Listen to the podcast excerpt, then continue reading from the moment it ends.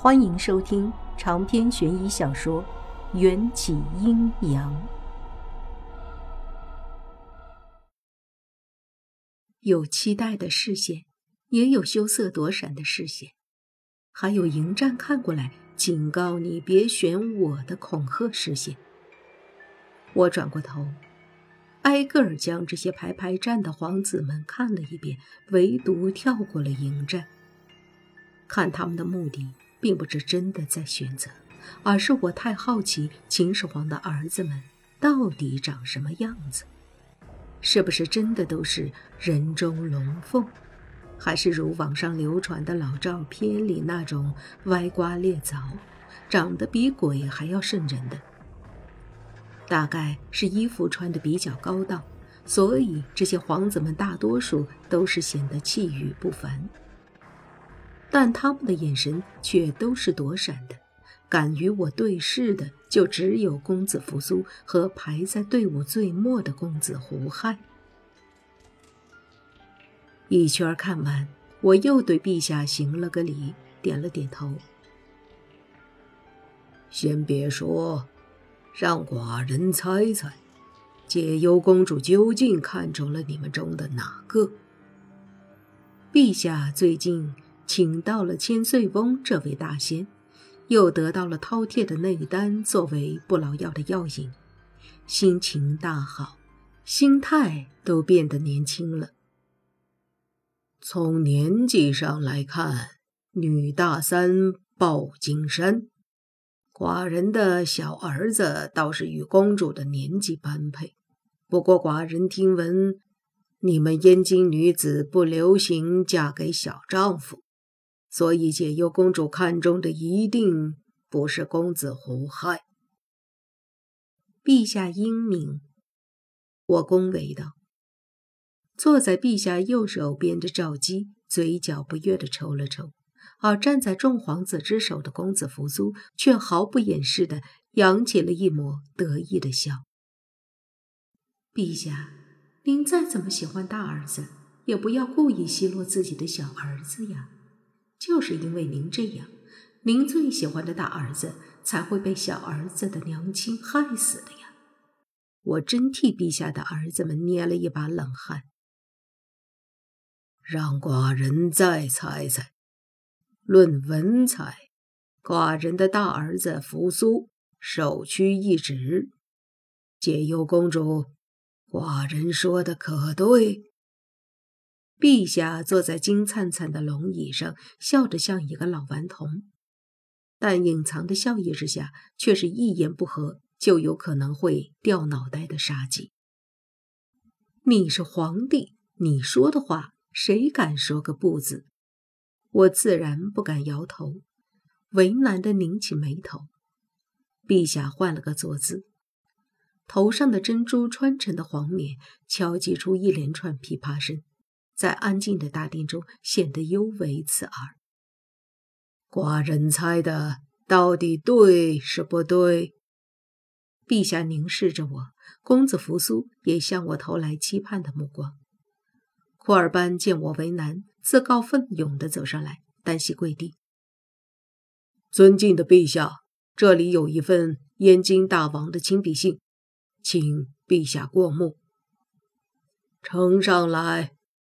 陛下接过太监送上的书信，快速阅览了一遍，双眸之中闪现出一抹阴霾。我去，怎么我不知道还有一封信？这个库尔班摆明了就是没把我当自己人，这么重要的事情都对我隐瞒。见陛下的表情发生变化，我暗道不好。我对燕京国的事情并不了解，一时之间也猜不出燕京王究竟在信中写了些什么，才叫陛下龙颜不悦。陛下，信中说了些什么呀？坐在陛下身边的赵姬柔弱无骨地歪倒在陛下的肩膀上，一双狐媚的眼睛直盯着燕京王的书信看去。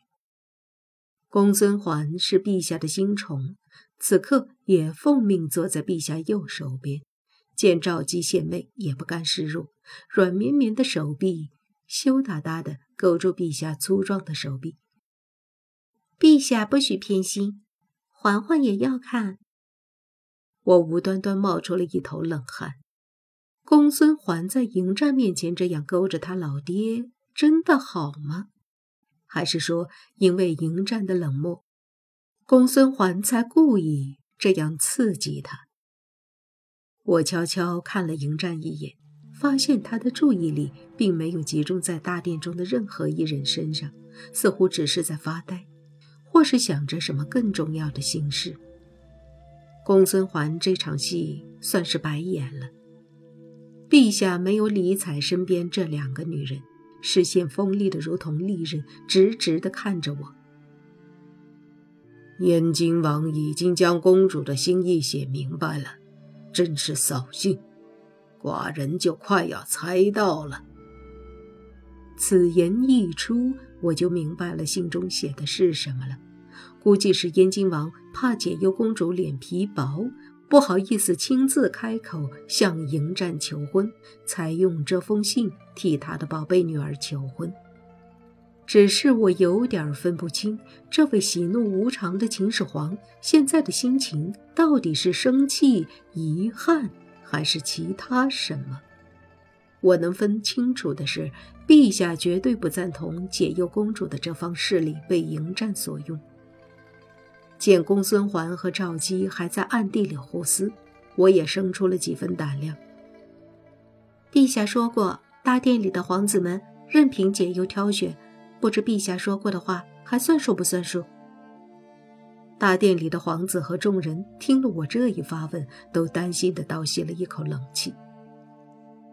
从古至今，有哪个女子敢这么跟皇帝说话？更别说质疑皇帝的信用程度了。陛下居高临下的看着我，我紧张的咽了咽口水。君子一言，驷马难追。看得出，陛下实则是想要撮合解忧公主和公子扶苏凑成一对，可陛下的颜面就是整个大秦国的颜面。他在文武百官面前说出口的话。就像是泼出去的水，没办法收回来，只能认栽。公子高出列！陛下喝道：“燕京王想要招你为驸马，就由你迎娶解忧公主。寡人会让礼部挑选个好日子，让你们择日完婚。”父皇三思，父皇不可。话音刚落，迎战和公子扶苏就先后走出来。迎战的表情满是不屑，公子扶苏的脸上则挂满了焦虑。公然违抗圣旨，你们两个是想要造反？唯恐天下不乱的赵姬第一时间泼污水。所幸公子环还是站在迎战那一边，娇滴滴的插嘴道。陛下的皇子们都是忠君爱国的好孩子，臣妾以为，二位公子同时拒绝燕京王的好意，必定事出有因，不妨让他们把缘由说出来听听，方可解开心中的疑惑。桓姬所言有理，扶苏身为兄长，先说。陛下长袖一甩，指向扶苏，儿臣遵命。扶苏走到与我齐肩的位置，跪在龙椅面前。燕京有习武验文的传统，战皇帝武艺高强，骑术更是了得，受到燕京王的青睐，扶苏无话可说。可父皇也说过，今日是由解忧公主亲自选择夫君，如此说来，燕京王的书信只能起到参考的作用。究竟花落谁家，还要看解忧公主的意思。陛下靠在龙椅中，摩挲着手指，不知与否。儿臣第一次见到解忧公主，就对公主一见倾心。不日，公主还赠予了儿臣信物。说着，公子扶苏从怀中抽出那条用桑蚕丝做成的帕子，腼腆地看着我，像是在表白。这条帕子本王一直贴身收藏，就像是公主陪伴在本王身边。我去，大庭广众之下，能不能别那么肉麻？可无论公子扶苏说出多感人的情话，都无法改变解忧公主和公子高成亲的结局，就像无法改变他自己的命运一样。公子错爱，解忧只是送给公子一些祝州土产，没有当做信物的意思。而且，而且什么？而且，解忧也为在场的其他皇子和嫔妃们。都准备了上好的桑蚕丝作为礼品。公子扶苏像是被闪电击中一样，半天说不出话，对我拱了拱手，伤心地退回皇子的队伍中去。我擦了擦鬓角的细汗，我这么直白的拒绝当今最受宠的皇子，估计要被很多人记恨了。公子高，你倒是说说看。怎么看不上人家解忧公主了？陛下言语中暴露出一丝讥讽。谁能娶到燕京公主，就等于得到了燕京王的兵力支持。公子扶苏和胡亥做梦都想抱得美人归，迎战居然要拒绝，真是身在福中不知福。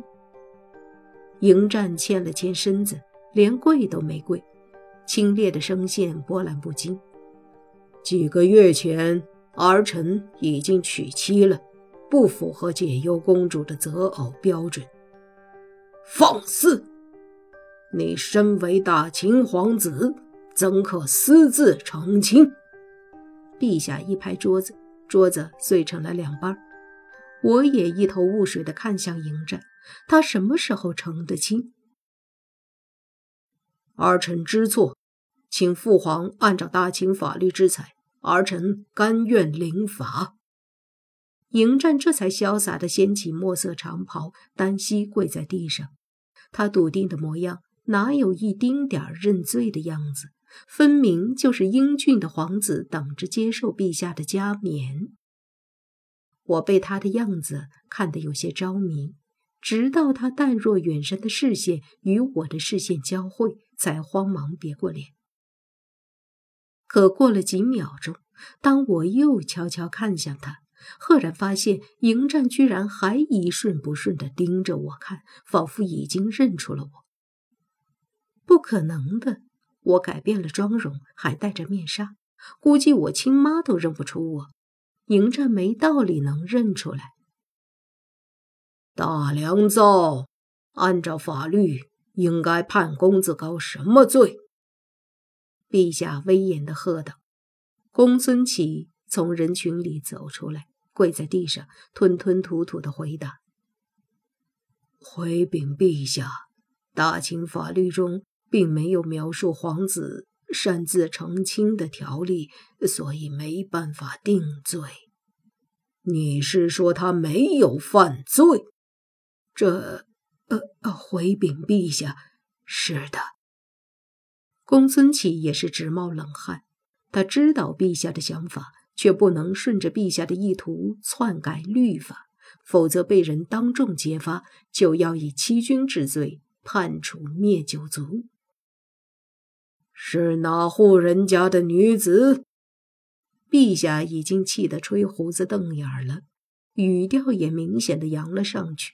可迎战却还全神贯注地凝视着我，似乎忘了身处何地，看得我心虚，也看得我不知所措，无地自容。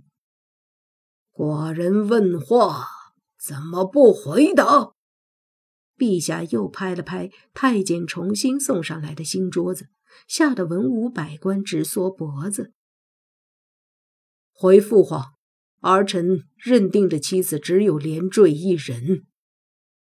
迎战这句话，明面上是在回答陛下，暗地里却好像是特意说给我听的。面纱下，我已经面红耳赤，胸口小鹿乱跳。连坠，不就是我告诉迎战的那个名字吗？原本我隐瞒自己的真实姓名，是希望不要在历史长河中留下痕迹。